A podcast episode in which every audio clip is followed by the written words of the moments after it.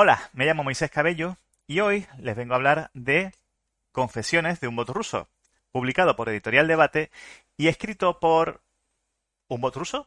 Hay que decir que esta no es eh, una obra eh, que se centre en la figura del bot ruso. Eh, de hecho, se escribió hace un par de años, ¿de acuerdo? No tiene nada que ver con estos tiempos convulsos de operaciones militares especiales.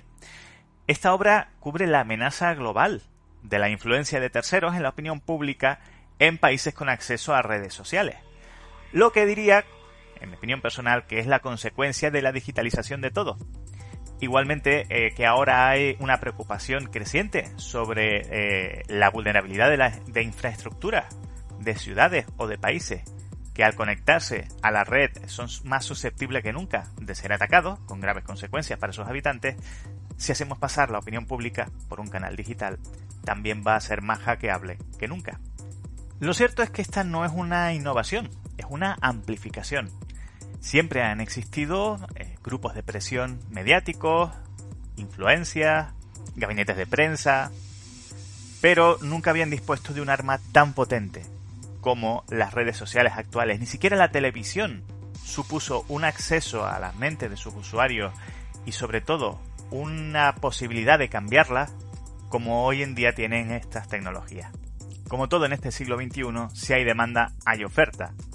Y si queremos, por ejemplo, derrocar a, nuestro oponente político, va a haber alguna empresa que nos ayude a conseguirlo. Y eh, ya no se trata del típico emporio mediático que tiene a su disposición cinco medios de comunicación. Ahora se tratan de empresas que trabajan bastante a la sombra y que se encargan de intentar manipular la opinión pública a través de las redes sociales. La primera mitad del libro cubre esto. Si bien esta primera mitad no supone una novedad escandalosa para quienes hayan seguido este tema de cerca, sí que supone la lista de eh, técnicas que se usan para manipular a la, opinión pública en las redes sociales, sí que ejemplifica el alcance de eh, que puede llegar a tener este tipo de prácticas y hasta qué punto nosotros sin saberlo podemos vernos arrastrados a ella. Pero donde el libro realmente brilla en opinión de un servidor es en su segunda mitad, porque propone un caso práctico, en apariencia ficticio, pero un caso práctico basado en la eh, política española. Se propone un objetivo y se muestra todo lo que una empresa de estas características puede hacer para intentar lograr ese objetivo.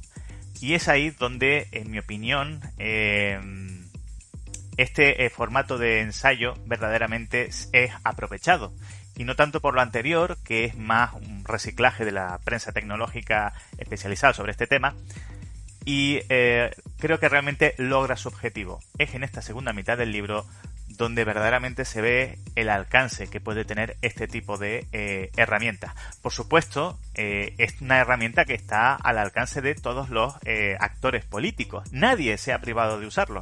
Nadie. Al menos de los que verdaderamente tienen alguna relevancia. De hecho, estas, empresas ofertan sus servicios a todos ellos.